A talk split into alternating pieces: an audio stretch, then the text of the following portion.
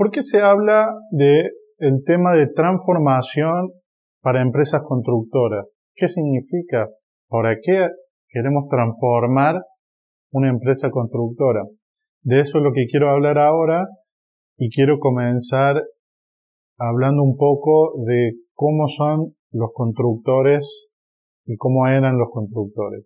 La industria de la construcción se caracteriza por eh, haber sido una, un rubro donde siempre eh, fue mucho oficio, se transmitieron conocimientos de generación en generación, se, se trasladan mucho las costumbres, como se hizo siempre, se sigue continuando. Eh, es, es muy tradicional, si se quiere, por el hecho de que es muy artesanal. ¿sí? Entonces podemos diferenciar entre los constructores tradicionales y los dinámicos. La transformación de un constructor tradicional a un constructor dinámico, como le llamo yo, es el tema de hoy, esa transformación de ir a un punto a otro. Los constructores tradicionales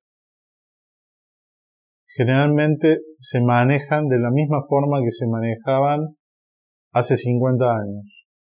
O sea, que venden, eh, trabajan, cobran, todo lo que implica el negocio de la construcción, lo siguen haciendo de la misma forma de hace 50 años, principalmente en Latinoamérica. ¿sí?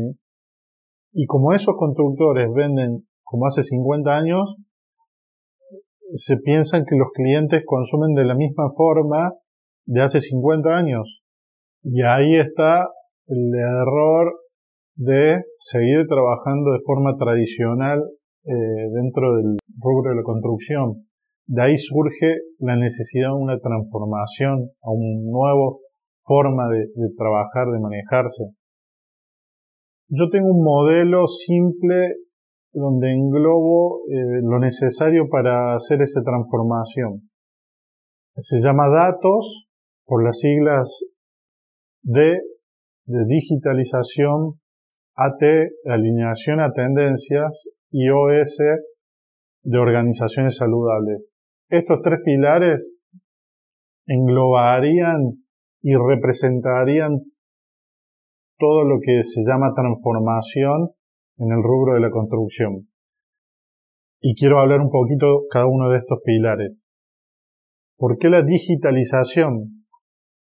Esto, este, este término englobaría toda la parte de marketing digital, presencia en, Internet, eh, presencia en redes sociales, manejo de redes sociales, forma de darse a conocer, eh, mostrar eh, la marca, formas diferentes de manejarse en comunicación, ya sea mail, WhatsApp, mensajes de redes sociales, formas de entregar presupuestos digitales.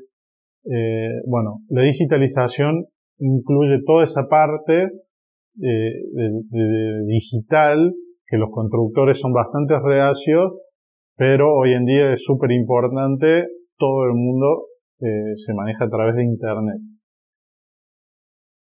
En el pilar de alineación a tendencias, es importante en, el proceso de transformación de una empresa constructora porque la alineación a las tendencias es, lo que hace la diferenciación con el resto de la competencia. Estar eh, utilizando las últimas tecnologías para ciertos procesos eh, de construcción o, formas de manejarse, eh, cada uno en su rubro. Alineación a tendencias desde el punto de vista de eh, las costumbres. ¿Por qué? Cuando digo costumbres, es más que todo la, forma de consumo que hay hoy en día no es la misma de hace 50 años. Pensá que hoy en día eh, la gente está acostumbrada a consumir de una forma súper ágil, súper rápida, con control de, de, todo el proceso prácticamente. Eh, ¿Por qué digo esto? Porque está acostumbrada hoy en día la gente a consumir Netflix, donde vos te das de alta con un clic, te das de baja con un clic, sabes exactamente cuánto vas a cuánto te va a salir servicio de tal día a tal otro, eh, qué incluye, qué no incluye.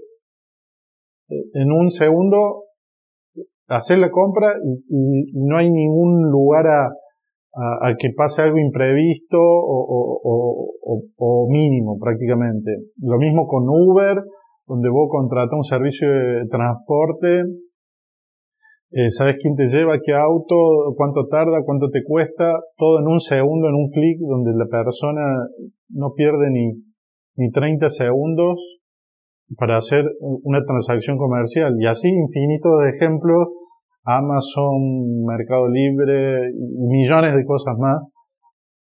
Que quieras o no, ese tipo de, forma de, consumir eh, va, acostumbrando a la gente a, esa simplicidad, a esa practicidad. Y eso, eso lo quiere ver en, todos los otros formas de, consumo que existen, o sea, de, contratar a, servicios, constructores o, cualquier otra cosa que no tenga que ver con la construcción, busca inconscientemente algo así, práctico, fácil, eh, seguro, con bajo riesgo. ¿Y qué pasa? Cuando quiere eh, una persona hacer algo dentro del rubro de construcción, está muy lejos de todo eso, hay infinitas de variables, desde presupuestar, desde cuál va a ser el producto final, desde eh, dónde conseguir a alguien que me haga tal cosa, quién, quién confiar, quién no, millones de cosas, está muy lejos la construcción de ese nivel de costumbre que hay hoy en día de consumo. Entonces, lo que quiero decir es alineación a tendencia, no solo en la parte tecnológica de utilizar productos más eficientes o, aparatos tecnológicos que ayuden a, procesos, sino también en la forma de consumo, alinearse las tendencias de consumo, la experiencia del cliente, alinearse a las tendencias en todo tipo. Y el tercer pilar, que sería organizaciones saludables, me refiero más que todo a la gestión interna de, las empresas constructoras. Y es un tema eh, muy importante, creo, en el rubro de construcción, porque ese sí que es muy difícil conseguir información o conocimiento en, la parte académica, en carreras, universidades. Es un tema que no se trata en absoluto. Eh, cuando me refiero a organizaciones saludables, me refiero mucho a la gestión de la de la empresa, cómo eh, eh, los dueños o los líderes manejan ah, el negocio, a sus empleados, colaboradores, em, cómo manejar las relaciones internas, cómo delegar, delegar, no delegar, abstraerse el negocio, armar un sistema que trabaje solo o estar presente en todo, controlando todo, qué hacer, cómo no hacer. Bueno, organización saludable se refiere a eso, a construir algo que sea sustentable, que, que, sea agradable trabajar ahí, que le sirva tanto al dueño del negocio como a los empleados como al cliente. Un tema largo, del cual lo voy a desarrollar en próximos capítulos, obviamente. Pero, eh, bueno, la idea era más o menos eh, comentar estos tres pilares del método datos ¿Y por qué? Esto es para una transformación, es lo que estamos hablando. Pero la pregunta sería, ¿por qué queremos transformar? O sea, ¿qué, ¿cuál es la ganancia? ¿Qué, ¿Qué gano yo siendo constructor buscando una transformación digital, una transformación de tradicional a dinámica, como le llamo? La respuesta sería